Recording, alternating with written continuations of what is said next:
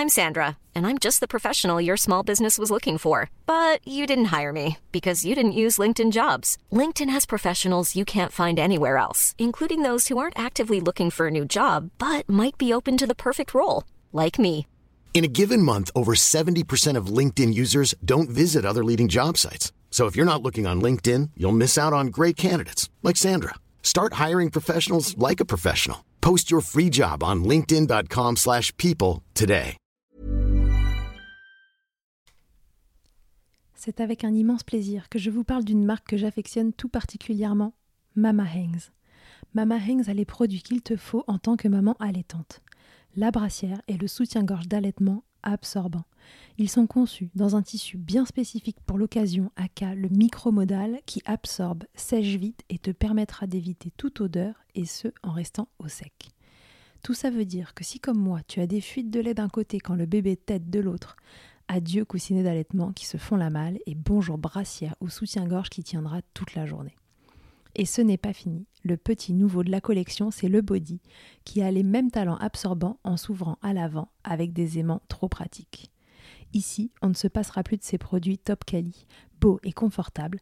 Alors merci Mama Hanks de soutenir le podcast depuis si longtemps.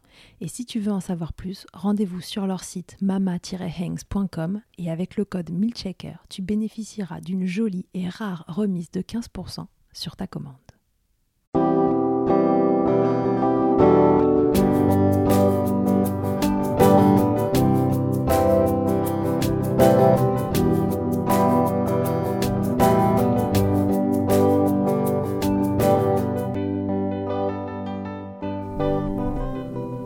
Bonjour à toutes, bonjour à tous et bienvenue dans Milkshaker, le podcast qui agite les idées reçues sur l'allaitement. Je suis Charlotte Bergerot-Palisco, je suis la maman d'un petit garçon de bientôt deux ans que j'ai allaité durant un an. Dans la vie, je suis ostéopathe spécialisée en périnatalité. Je m'occupe des femmes en général, de leur désir de grossesse à leur postpartum, des bébés et des enfants. Chaque jour, au cabinet, j'accompagne des mamans et leurs bébés vers un allaitement serein en libérant les bébés des tensions qui les empêchent de téter correctement. Au fil des consultations, je me suis rendu compte que le principal frein à l'allaitement, c'est le manque d'information, de partage d'expériences dans une société où l'allaitement n'est pas une norme.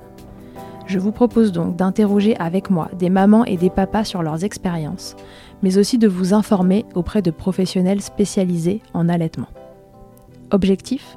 Banaliser l'allaitement sous toutes ses formes, vous le rendre plus accessible, plus facile et alimenter ce fameux village dont on a tant besoin pour élever un enfant. Camille, c'est l'histoire d'une maman qui ne voulait pas allaiter, qui se fait surprendre tant par la beauté que la complexité de l'allaitement. Les routes de ces deux premiers allaitements ont été semées d'embûches et le manque d'infos, ça la connaît. Camille en a fait les frais et elle a décidé que les autres mamans ne devaient pas vivre la même chose. Vous la connaissez peut-être sous le nom de Camille Lolo Helpeuse sur Instagram. Elle accompagne et oriente les mamans vers des professionnels formés. Elle nous parle dans cet épisode de presque toutes les phases de l'allaitement avec son œil de maman très informé. Je profite de cette petite introduction pour la remercier une énième fois d'avoir par son soutien participé à l'élaboration de ce podcast, d'avoir donné son avis sur le podcast lui-même, le nom, le logo, les idées, alors que sa grossesse arrivait à sa fin et qu'elle avait bien d'autres chats à fouetter, comme on dit. Depuis que je l'ai interrogé, son petit Anatole est arrivé. Il est évidemment allaité et j'ai déjà hâte de pouvoir la réinterroger sur cette nouvelle expérience. Félicitations Camille pour ce magnifique bébé. Je vous souhaite une belle écoute. Bonjour Camille et bienvenue dans Milkshaker. Bonjour, merci beaucoup. Alors Camille, raconte-nous qui es-tu? Euh, alors, moi, je suis Camille sur les réseaux sociaux. On me retrouve sous le nom sur Instagram de Camille Lolo Helpeuse. j'ai été marraine référente euh, d'allaitement pour l'association L'Or Blanc, euh, marraine d'allaitement, et je, j'aide les mamans. Je fais du soutien de mère à mère, en fait, sur les réseaux dans le monde de l'allaitement. D'accord, ok. Et alors, depuis combien de temps tu allaites ou combien de temps tu as allaité tes enfants? Euh, j'ai deux filles. Euh, ma première a 7 ans et quelques. Euh, je l'ai allaitée euh, 3 mois. Et ma deuxième a presque 3 ans, aura 3 ans en septembre et je l'allaite toujours. D'accord, ok. Alors, qu'est-ce que, est-ce que tu t'étais fait une idée de l'allaitement avant de commencer à allaiter? Quel était ton ressenti autour de l'allaitement? Oui, pour ma première, clairement, c'était je n'allaiterai pas pendant une Mhm. grosse, grosse partie de la grossesse parce que ça abîme les seins, parce que je veux que papa participe, parce que, parce que plein d'idées reçues que j'avais en fait là-dessus, je m'étais mis en tête que je n'allaiterais pas de toute manière. D'accord. Voilà. Et puis pour ma deuxième, après, c'était une évidence. D'accord. Euh, alors, comment t'es passé de, de ce non, j'allaiterai pas à euh, j'ai quand même allaité trois mois pour la première? Eh ben, je suis passée à ça à cause, grâce à ma fille qui a fait une montée au sein fabuleuse après un accouchement qui a été très compliqué. Euh, et, euh, et, du coup, j'ai dit bon bah pourquoi pas, on va essayer. J'ai fait toutes les erreurs qu'on peut faire. Euh, du coup, l'allaitement a été assez écourté. Euh, mais euh, Mhm. voilà, je- je- j'ai juste écouté mon bébé qui est monté au sein le jour de l'accouchement et j'ai dit bon bah allez, je tente, on verra. Pourquoi pas? Pourquoi pas? J'ai vous regardez mon mari, j'ai dit ça te dérange pas? Euh, Il me dit bah non. Enfin, une maman, ça a des seins pour allaiter, donc euh, vas-y. Enfin, il était hyper euh, ouvert et du coup ça m'a ça m'a boosté, euh, je pense aussi. Ok, et alors comment ça s'est passé du coup cet allaitement? Ben, je- j'y suis allée au feeling en écoutant énormément les médecins, euh, les personnes euh, médicales. Donc, euh, au deuxième jour, elle avait la tétine dans la bouche euh, pour euh, parce qu'elle avait un trop gros, fort, un trop fort besoin de succion. Euh, Mhm. Elle avait des biberons rapidement, euh, mais pas forcément de mon lait parce que j'avais la flemme de tirer mon lait et, euh, et je voulais que papa participe. Euh, voilà, enfin c'était que des choses comme ça. Il s'est avéré que ça a été précipité parce que j'ai perdu euh, quelqu'un de ma famille, donc j'ai eu un choc émotionnel euh, qui a fait que j'ai eu une baisse de lactation. Et là, si j'avais été informée, j'aurais pu le rattraper. Mais là, n'étant pas informée, j'ai écouté mon médecin qui m'a dit arrêtez de la faire souffrir, donnez-lui que des biberons et puis ça passera bien comme ça. Donc ça s'est terminé. Ah oui, arrêtez de la faire souffrir. Ouais. Bah, du coup, la petite, euh, ma puce pleurait beaucoup au sein euh, et euh, euh, il y avait plus, il y avait plus l'offre pour pour la demande, donc euh, donc c'était compliqué à ce moment-là. Voilà. Et comment t'as tenu trois mois? C'est au bout de ces trois mois justement que t'as eu euh, cet événement traumatisant qui... Mais ça s'est fait quand même assez petit à petit. Hein. Petit à petit, il y a les tétés qui étaient remplacés quand même par des biberons. J'étais plus sur un allaitement mixte au bout de deux mois euh, que sur un allaitement. Euh, J'étais plus sur un allaitement exclusif au bout de deux mois. Euh, et puis euh, ça, ça se serait fait sûrement plus tard. Là, ça a été précipité par euh, le fait que j'ai eu euh, une baisse de lactation suite à ce choc émotionnel. Euh, mais euh, quoi qu'il arrive, c'était en route pour un sevrage. D'accord, ok. T'avais des douleurs euh, ou non C'est simplement que ça s'est pas bien mis en place. T'as jamais eu mal? Non, j'ai jamais eu mal. J'ai jamais rien eu. euh, Et ça aurait pu être un allaitement idéal parce que euh, ma fille n'avait pas de frein restrictif et ça, je l'ai appris qu'après, en fait. ça, aurait pu être parfait. mais euh, mais Qu'est-ce qui fait je- que ça a pas euh, fonctionné au démarrage alors exactement? Est-ce que est-ce que tu arrives à savoir quel, euh, quel point ont fait que ça a été un, échec dans ton cas? J'étais pas informée. J'étais pas du tout informée, je m'étais pas informée, je m'étais pas entourée des personnes qui étaient informées, je, je ne connaissais ni l'existence des IBCLC, donc des consultantes en lactation IBCLC, euh, ni, euh, ni les marraines ou la Leche League ou quoi que ce soit, je savais même pas qu'il existait tout ça. Pour moi, c'était quelque chose de naturel, l'allaitement, donc euh, ça se ferait tout Oui, seul. tu et être débarquais complètement en fait. Parce que Ouais. tu pensais même pas allaiter la veille et puis le lendemain tu Oui, voilà. au sein. Je me suis dit que le médecin traitant euh, ferait très bien le, jouerait très bien son jeu euh, dans les conseils pour allaiter, euh, étant donné qu'il s'occupait de toute la santé du nourrisson. Pour moi, ça en faisait partie, c'était évident, donc j'écouterais ses conseils, quoi. D'accord. Et donc c'est euh, les histoires de, de tétines, de, euh, de compléments, etc. Tu penses qui ont euh. Qui ont généré ce, cette manque de ce manque de lactation finalement dès le départ et qui euh, qui s'est aggravé avec le temps. euh. Mm, Et ça a précipité le, la, la fin de l'allaitement. Et alors, ton deuxième allaitement, qui lui euh, dure euh, toujours, Ouais. qu'est-ce qui a été différent? Comment ça s'est passé? Raconte. Alors avec mon mari, on s'est énormément informé. Euh, on s'est renseigné sur tout ce qui existait pour pouvoir nous aider. Il faut savoir qu'il y a deux ans et demi, c'était pas encore aussi, je trouve, euh, on parlait pas encore autant des, consultantes en lactation et BCLC non plus quand même. On n'avait pas de marraine mhm. d'allaitement en France. Enfin voilà, il y avait quand même euh, des choses qui ah, C'est très récent ce système de marraine d'allaitement. Ça, ça date depuis septembre, il y a un an, bah du coup bientôt deux ans. Mais non, c'est ça, il y a un an. Ça fait septembre 2019 ou 2018, je sais plus. Mais c'est très récent et c'était tout petit, petit, petit en, en 2018. D'accord, ok. Donc c'est euh, L'Or Blanc Association qui a un réseau de marraines en France d'allaitement, de mamans allaitantes un peu expérimentées. En fait, c'est ça qui accompagne d'autres mamans allaitantes débutantes. une, une expérience d'allaitement réussie de plus de six mois en exclusif. Euh, D'accord. Et euh, voilà, pour pouvoir se soutenir les unes les autres, euh, se, se, envoyer les mamans chez des professionnels de santé qui sont formés. voilà, arriver à, à créer ce petit réseau. Donc toi, t'as pas eu accès à ça quand ta fille est née? Non, pas du tout. ma fille est née prématurée. elle est née à 35 semaines. Pour ce long, elle savait se nourrir seule au sein et elle savait se réchauffer seule. Enfin, c'était pas, c'était pas un grand prématuré. Euh, mhm. Donc euh, le début d'allaitement a été difficile parce que l'hôpital euh, était pas pour ce qu'elle soit allaitée étant donné qu'elle était préma, il voulait pouvoir contrôler les quantités. Donc il y a eu des premiers bâtons dans les roues qui ont été mis à ce moment-là. Mhm. sortie de la maternité, ça a été ça a été bien dans les premiers temps parce que pas de douleur, tout se passait bien, elle t'était bien, elle passait à peu près 20 heures sur 24 au sein, mais à vrai dire, je me posais pas trop de questions. Pour moi, c'était normal. Elle faisait son quatrième trimestre, euh, donc euh, elle venait juste de sortir de mon ventre. Voilà, je me, je me posais pas de questions. Et puis au fur et à mesure, euh, la prise de poids a commencé à chuter jusqu'à arriver à du 4 grammes par jour au lieu de bah, du 20 à 30 grammes attendu. D'accord. Donc là, les médecins m'ont dit complément, etc.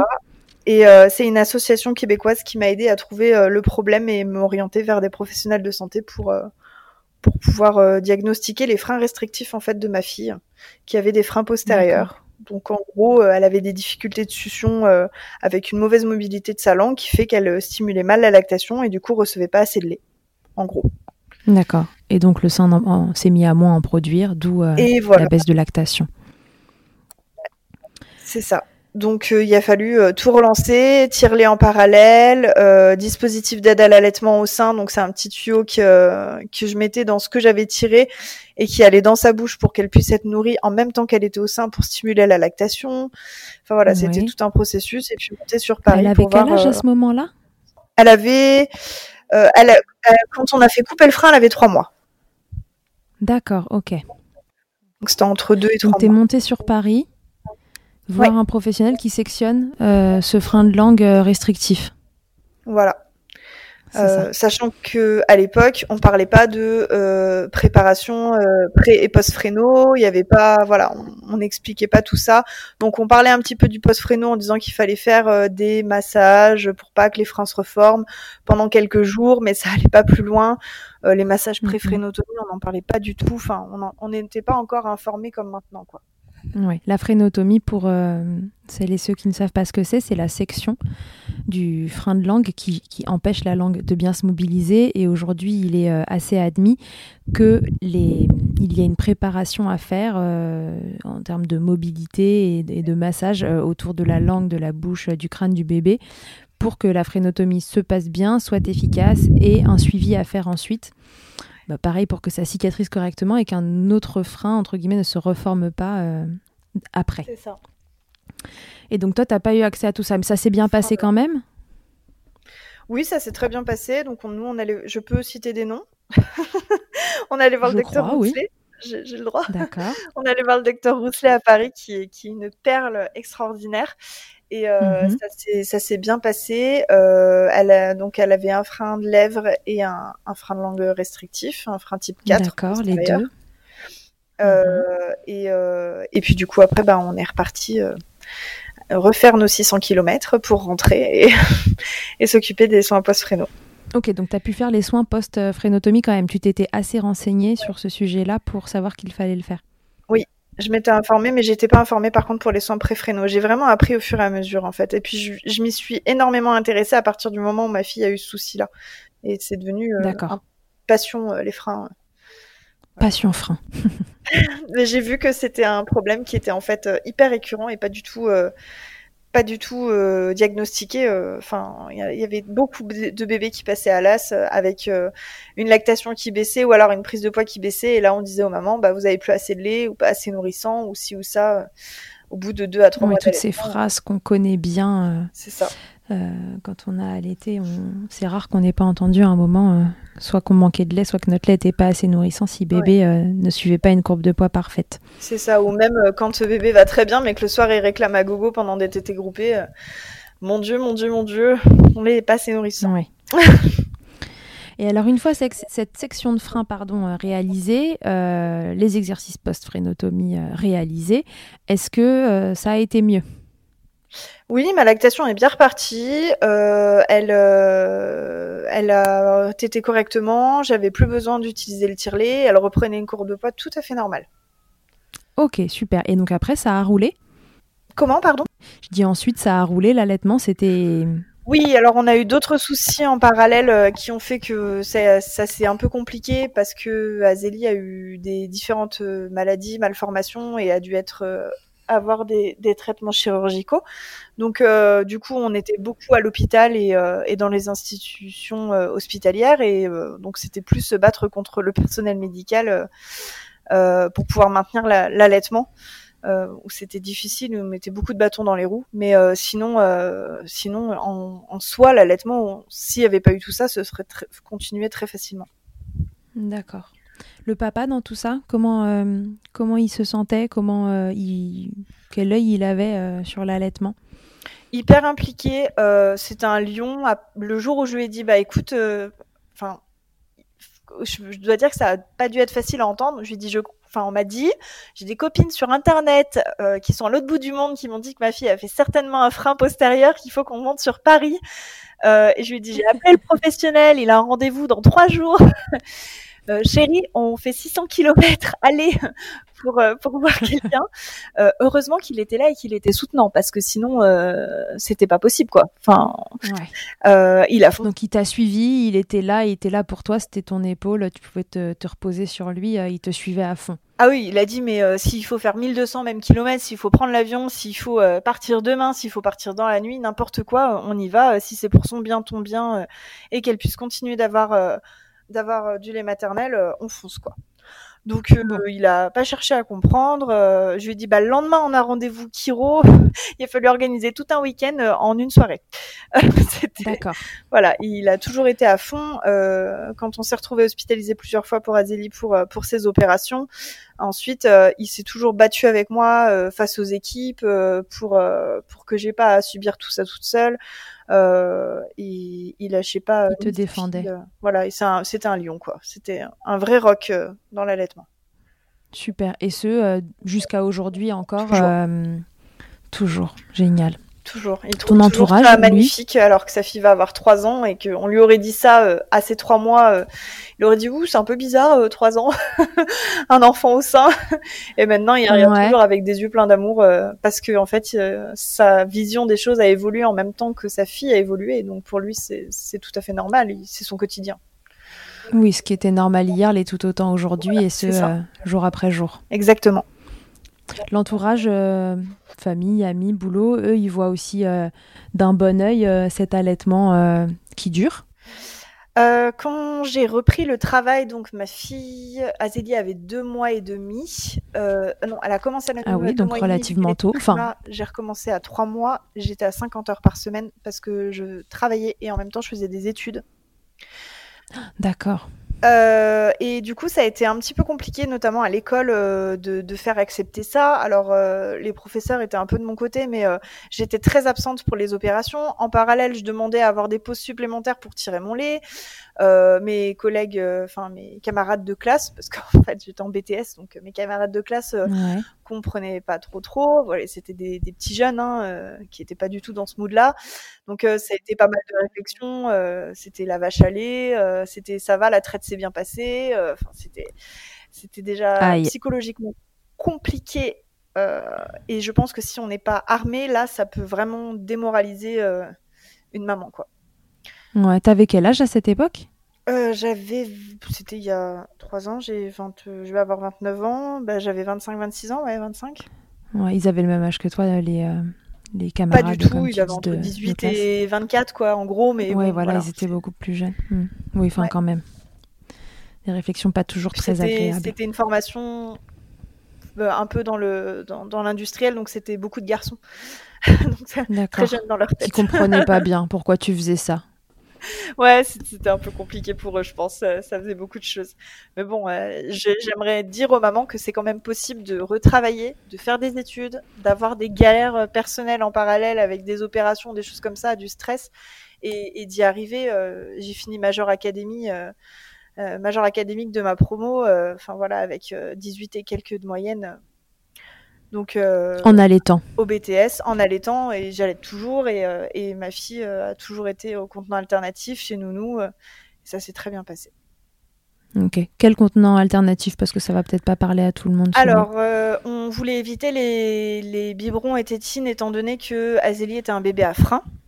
Euh, et mhm. même traitée, euh, elle avait quand même euh, bah, une succion qui était un peu plus délicate que d'autres enfants, donc elle était plus à mhm. risque de modifier sa succion ou de, de, de voilà, que ça puisse entraîner quelques soucis si on lui donnait des biberons. Et du coup, bah, elle a eu mhm. la pipette au début, quand elle était toute petite, petite. la soft cup, euh, c'est euh, un genre de, de, petit récipient avec une petite cuillère en bec, en gros. Exactement, oui, c'est comme une espèce de cuillère qui se remplit au fur et à mesure avec le liquide. En fait, on a donné euh, une dizaine de contenants à la nounou et on lui a dit bah, choisis ce, que, ce qui toi te paraîtra le plus simple, ce qui fonctionne avec Azélie. voilà, c'était pas moi qui allais habituer Azélie à un contenant alternatif, c'est la nounou qui a décidé, qui a évolué. En fait, les contenants ont évolué avec Azélie. Euh, après, elle a eu une tasse 360 arrêtée parce que je me suis fait mordre euh, pendant des mois derrière. C'était très compliqué. Elle reproduisait exactement avec sa, sa mâchoire supérieure euh, ça sur mon sein. Donc, ce qu'elle faisait comme mouvement pour pouvoir boire à sa tasse. Et donc, du coup, après, on est passé au verre.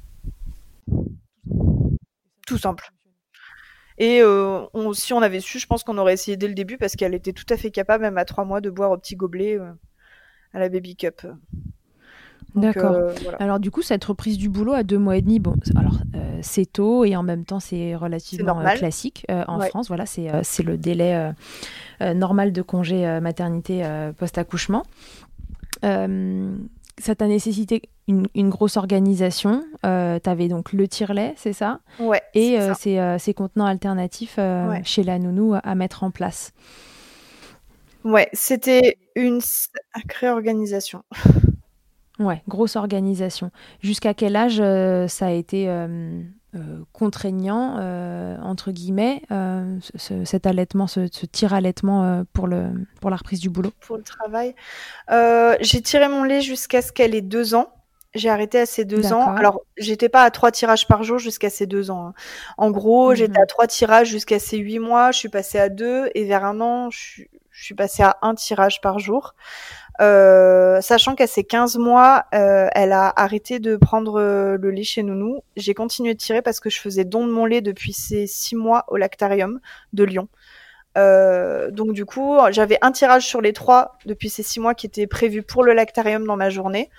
et puis après, bah, un sur les deux. Et puis après, à partir de ces 15 mois, le tirage que je faisais, c'était uniquement pour le lactarium.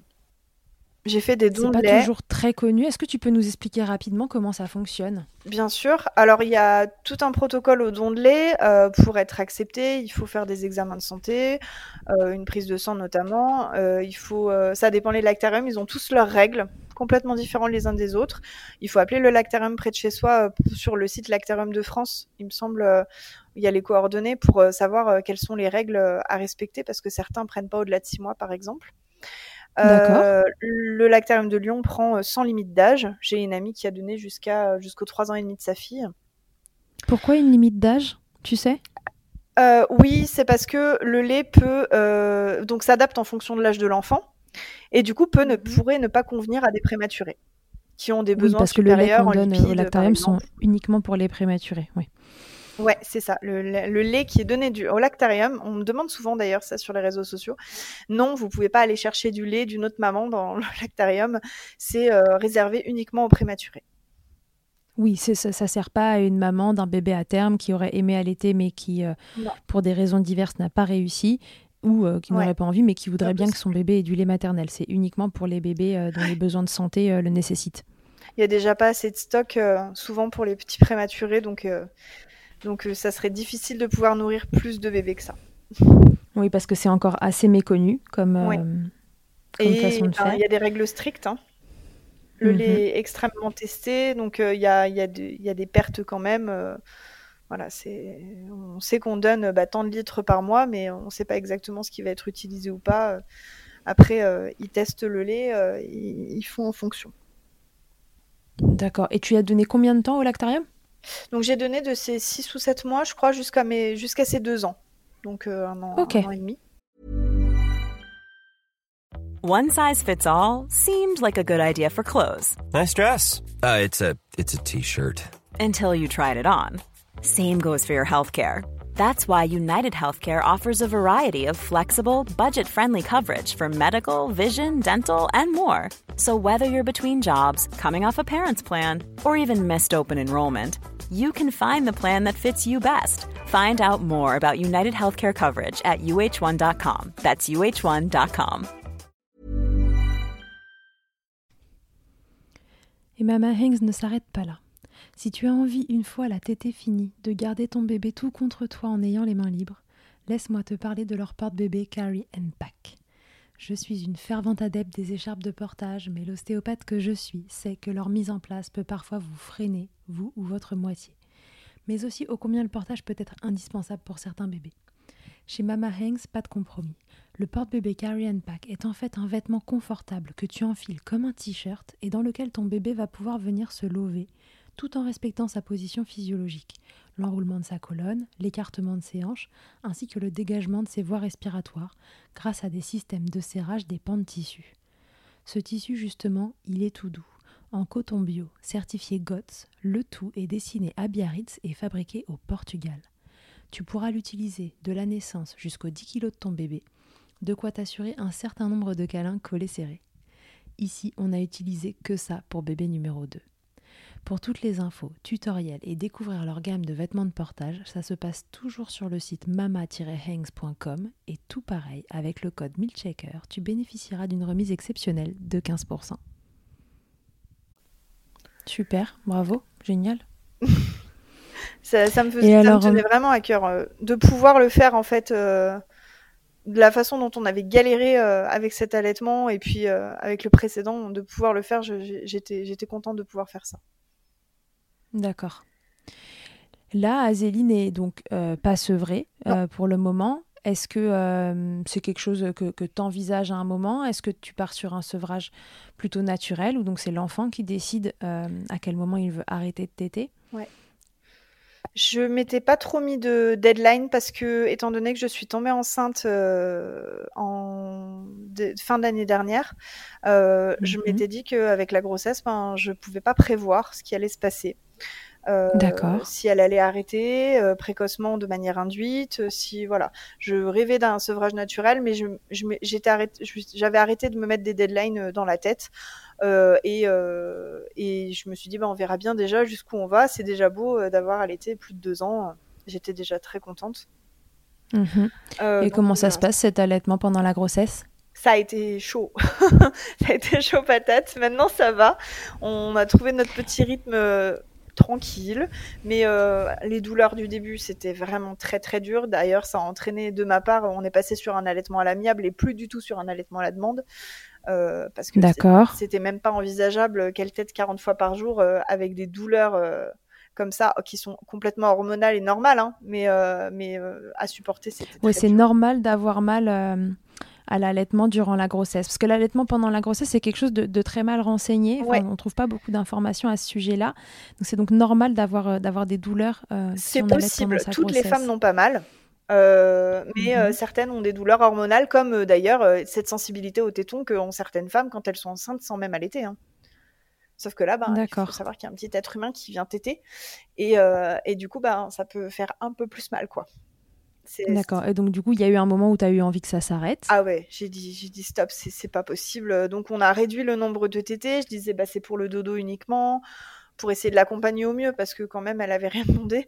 Elle avait pas demandé euh, mhm. ce petit frère et elle avait pas demandé euh, à subir tout ça.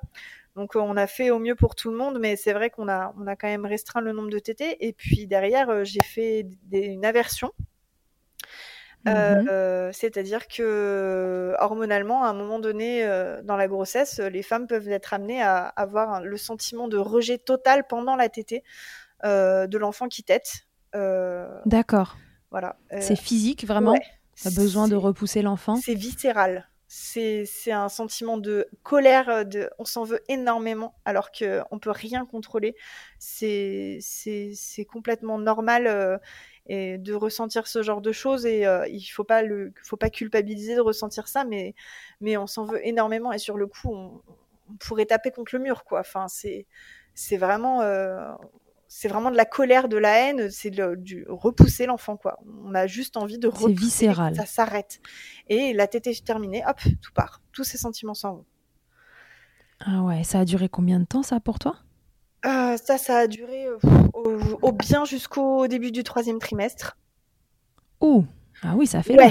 C'était long et encore, il y en a certaines, ça dure tout le long et ça dure même après. Il y en a certaines, ça s'arrête, ça revient.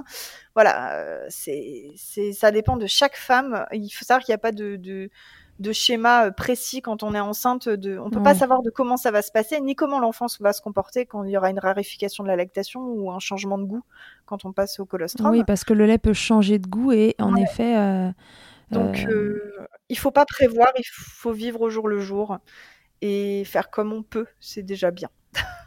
et Azélie, elle le vivait comment Ça a été? Ah, ça a été très dur ce rejet-là parce qu'elle, elle, le, la rarification l'a pas du tout dérangée. Elle passait en tété réconfort. Euh, et puis pour s'endormir, et puis pour s'apaiser.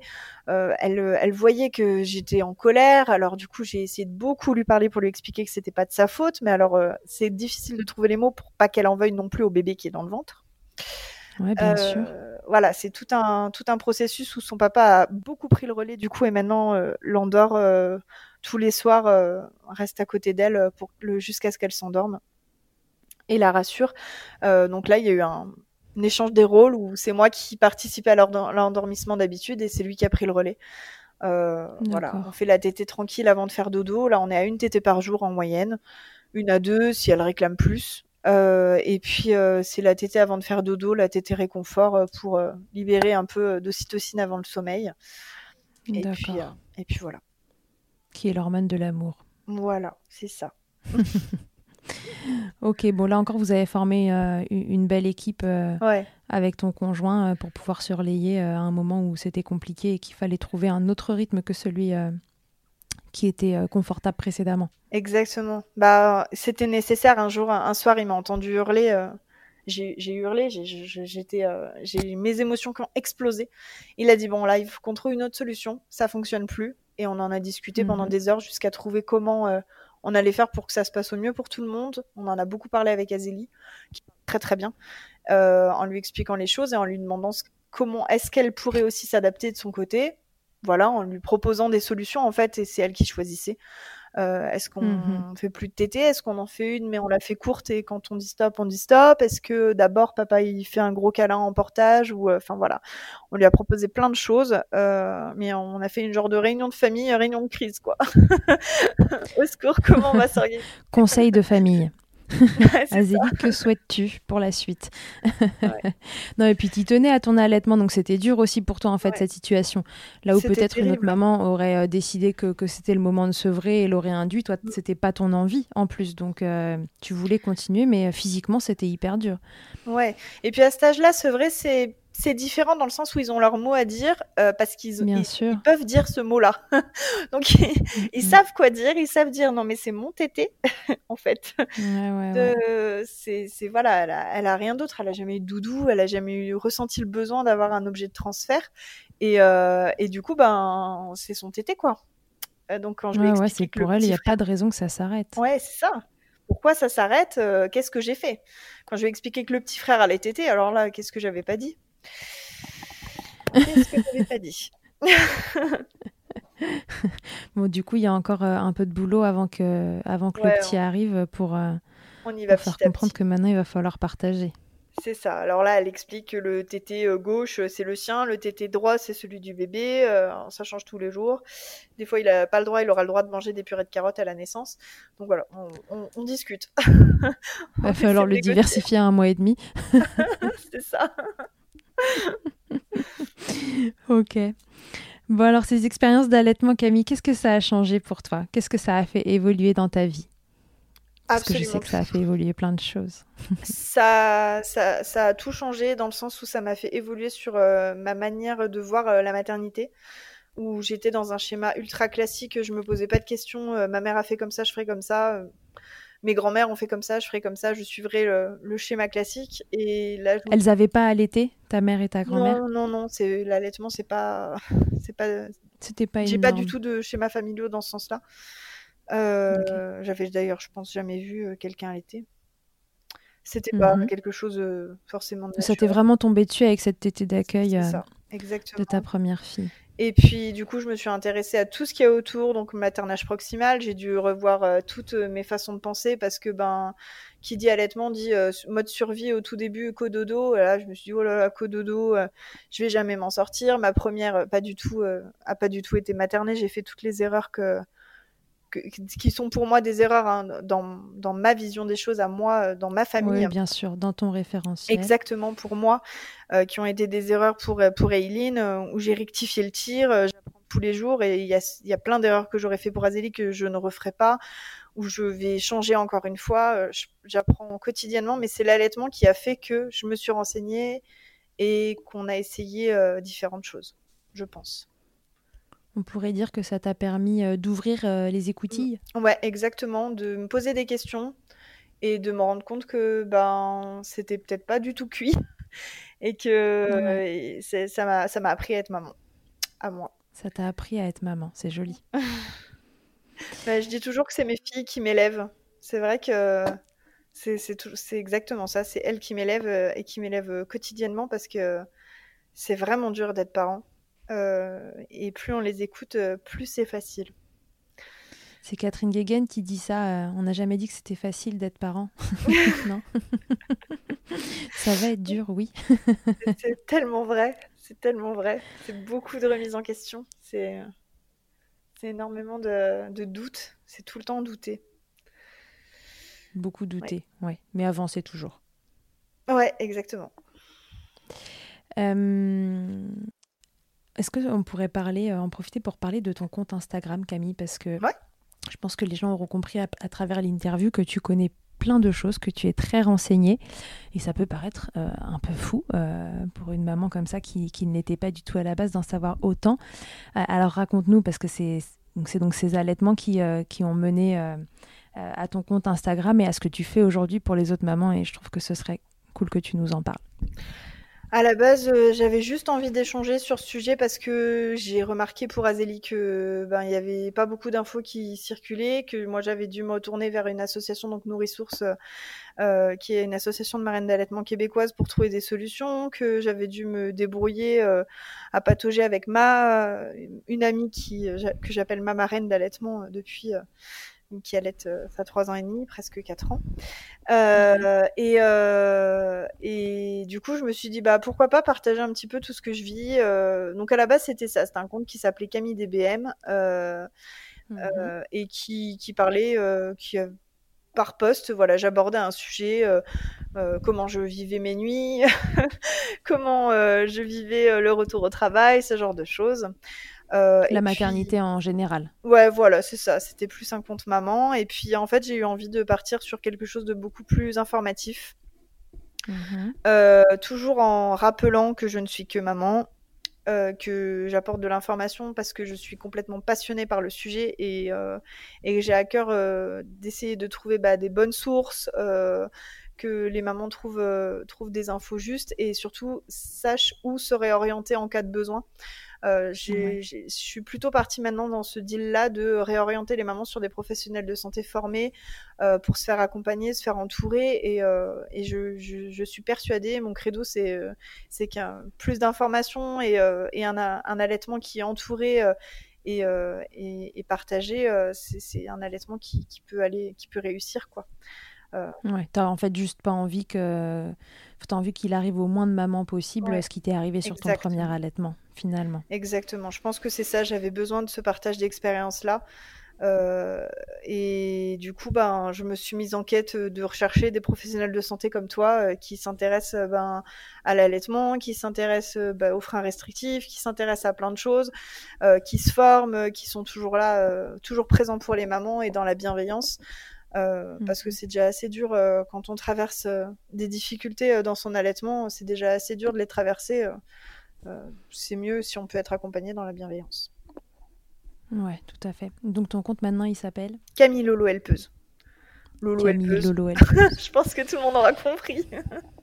tout le monde aura compris ouais, le, le, pourquoi du comment du nom du compte. Voilà, c'est ça. Donc ouais, voilà, pour résumer, Camille, euh, un nombre incalculable de mamans la contactent euh, pour avoir des conseils euh, rapport aux problèmes qu'elles rencontrent durant leur allaitement.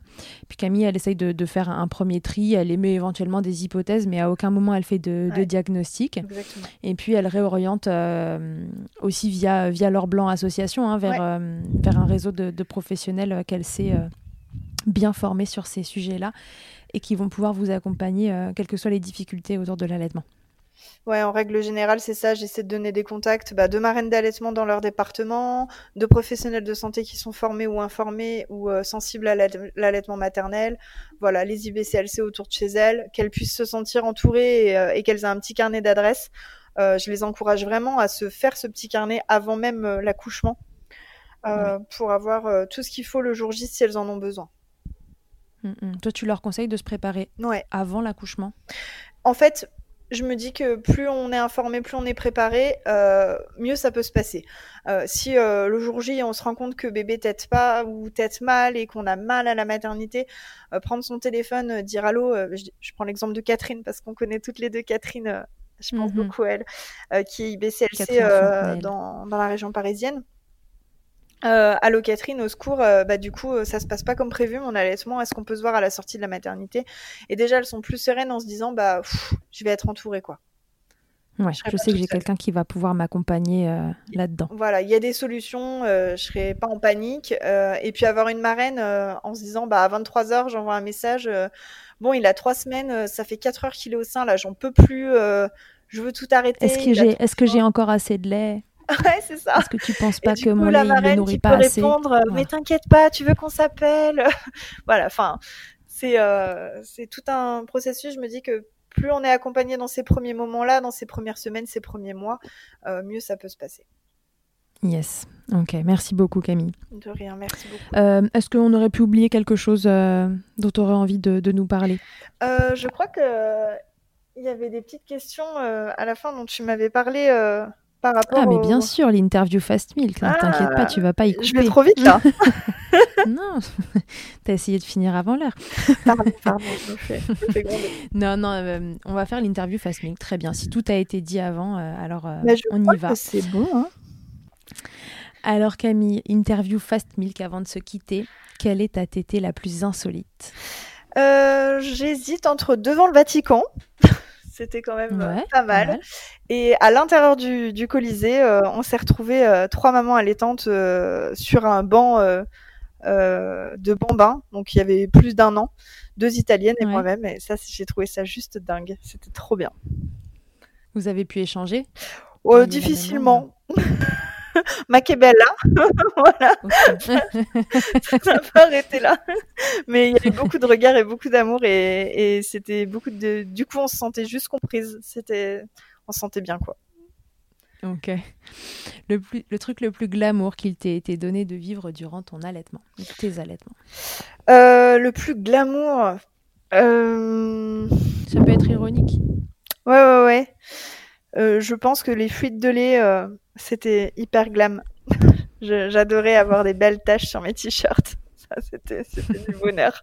J'ai quand même eu des fuites jusqu'à 15 mois. Hein. Ah ouais, pas mal. Ouais, c'est génial, les coussinets d'allaitement, tout ça. Ouais, ça, j'adorais. Ouais, la fuite en pleine journée sur ton t-shirt. Euh, ouais. Ah, il y a quand même une fois, si, euh, sans faire exprès, ma fille était. Euh, donc, faut savoir qu'avec la avec la succion un peu désorganisée, j'avais un REF, donc un réflexe d'éjection fort. Et alors là, c'est quand le sein éjecte le lait. très très bah, fort. comme un jet, quoi. Hein, très loin. Simplement, ça. Et j'ai des amis de ma maman qui arrivent, euh, qui veulent pour, qui viennent pour me dire bonjour. Ma fille devait avoir 4 mois. Elle s'enlève du sein, bah il s'est fait arroser. Hein. il s'est pris une douche de lait. C'était, euh, voilà, je me suis Douche de lait, c'est bon pour la peau, c'est cicatrisant, euh, c'est anti-infectieux, c'est génial. Mais au final, c'est un cadeau que je lui ai fait. C'est juste qu'il a pas compris. Bien sûr. c'est juste que sur le moment, il ne l'a pas ressenti ainsi. non, c'est ça, exactement. Je me suis sentie un peu mal. ta position préférée, Camille, dans le Kama Sutra de l'allaitement euh, Quand elle a ses pieds sur ma tête, parce que faut dire que les tétés acrobatiques, à partir de Les tétés du bambin peuvent vite, euh, ouais, ouais, ça peut commencer à être acrobatique quand les enfants grandissent. Ah ouais, c'est terrible. en pleine Donc ta préférée, c'est quand elle a ses pieds sur ta tête. ouais, non, c'est peut-être pas la position préférée. Non, moi, c'était la Madone, classique. Tout simplement, classique. Et si en un mot, euh, tu pouvais me résumer tes allaitements, alors euh, un mot pour chaque allaitement, évidemment, puisque ce sera probablement euh, des mots très différents. pour Eileen, c'était de la découverte. Je pense que ça le mhm. résume bien et on va rester sur une note positive, même si ça n'a pas été aussi positif que ça. C'était de la découverte. Ça m'a permis de découvrir tout ça. Et puis pour Azélie, c'était un vrai combat tout le long. Mais, mais c'est voilà, c'est un vrai combat. Ok, super. Bon, merci beaucoup Camille d'avoir euh, répondu à, toutes mes questions, d'en avoir profité pour euh, nous informer en même temps, parce que du coup c'était un épisode euh, mi-maman, mi-informatif. Et c'était super. Euh, à une prochaine. Euh, j'invite encore une fois euh, vous, maman, qui, avez des questions, des, des, interrogations sur votre allaitement et qui souhaitez avoir du soutien. Vous pouvez contacter Camille ou contacter Laure Blanc, association, qui se feront un plaisir de vous répondre et de vous orienter correctement pour que votre allaitement puisse continuer sereinement. Merci beaucoup Charlotte, c'était super et je suis pressée de te revoir et merci pour ce que tu fais, c'est merveilleux. Merci Camille, merci beaucoup. Merci à tous et à toutes de nous avoir écoutés pour cet épisode. Camille, je te dis à très bientôt et les autres, à bientôt dans Milkshaker. Merci beaucoup d'avoir écouté cet épisode. Vous pouvez suivre l'actualité de Milkshaker sur le compte Instagram du même nom et sur mon site internet charlotte-bergerot.fr. Vous y trouverez aussi une série de tutoriels pour mamans et bébés réalisés durant le confinement. Si vous avez aimé ce podcast, n'hésitez pas à le soutenir en laissant un commentaire, en lui attribuant 5 étoiles ou encore en en parlant autour de vous. Je vous laisse en compagnie d'Emma et de son titre I'll. Elle débute en musique, tout comme je débute en podcast, et elle a gentiment accepté de me prêter musique et voix pour nous accompagner. Je vous dis à la semaine prochaine pour un nouvel épisode. D'ici là, prenez soin de vous, milkshakez autant que vous le voudrez et bousculons ensemble les idées reçues sur l'allaitement maternel. I hate to see you down. Can't stand to know your hurt. When you say it's getting loud, the voices in your heart. You know I get it, so let it all out. Keep your head up, your masterpiece, and I'll swear that I'll be there by your side. A text away, you know you can find me. It just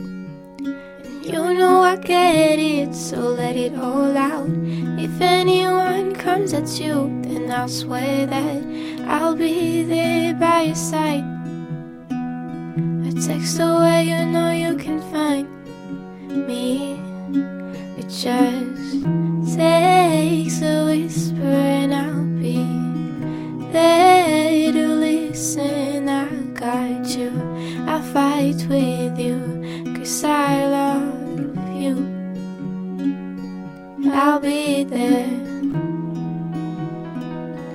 I'll be there.